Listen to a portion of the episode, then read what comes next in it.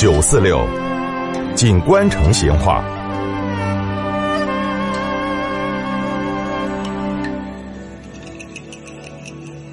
听众朋友，以前在我们成都的东门上有条交子街，现在嘛，在金融城那边还有一条交子大道。这些地方哈，都是因为交子而得的名。交子呢，是北宋时期在成都出现的纸质货币。关于它的诞生，哎，还有个龙门阵要摆。话说北宋初年，有天早晨。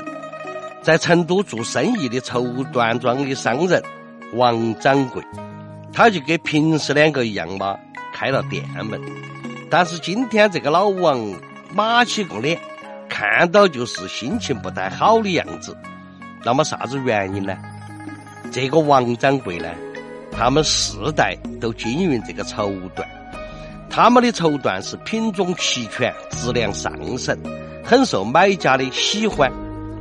没得好久之前，有个云南的富商一口气就订了五百匹的绸缎，但是到了交款的时候，这个富商又反悔了。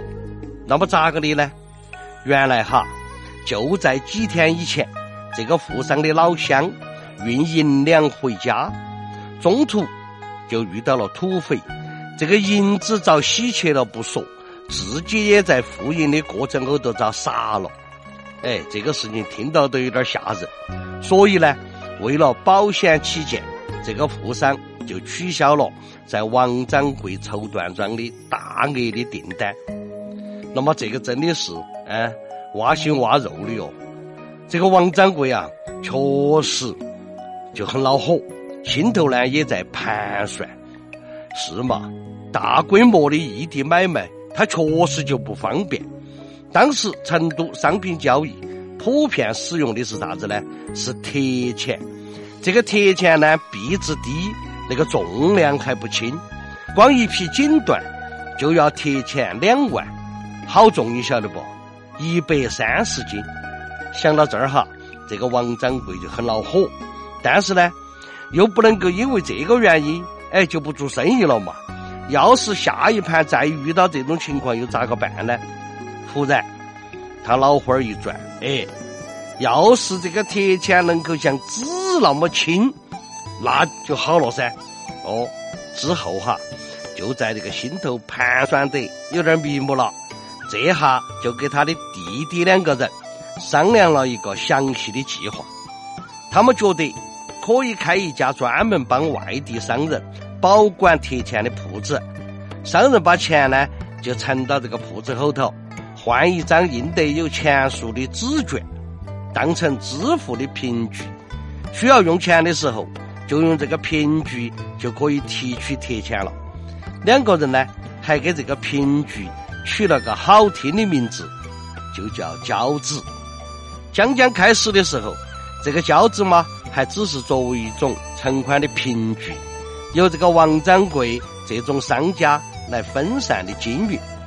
那么，由于胶纸的铺户确守信用，随到随取，胶纸本身的图案又很独特，难以伪造，所以呢，信誉很高。后头，胶纸的使用范围是越来越广。为了避免这个钱币搬运的这个麻烦，一些商人甚至直接用这个胶纸支付货款。胶纸嘛，这下子几乎就成为了一种。可以流通的货币了。到了公元一零二三年，北宋政府设立了宜州交趾务，规定呢由国家来经营这个交子。第二年，宜州交趾发行，后头哈交趾改成钱银，使用的范围呢也就超出了宜州的地界。那么宜州交趾是世界上最早的纸币。它的发行跟使用，反映了当时成都经济的繁荣状况以及印刷的先进水平，在世界货币的发展史上占有相当重要的地位。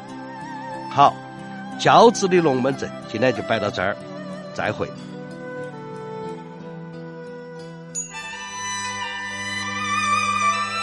成都的味道。耶，硬是有点儿长哦。